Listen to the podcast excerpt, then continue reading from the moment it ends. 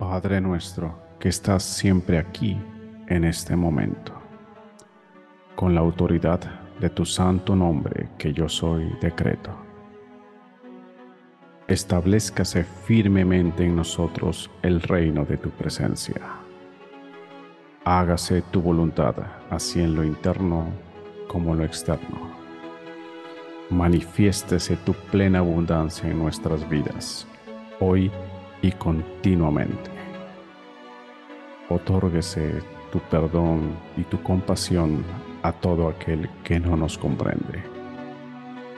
Purifíquense nuestros humanos deseos y desvanezcase de nuestra mente toda sombra e ilusión. Amén.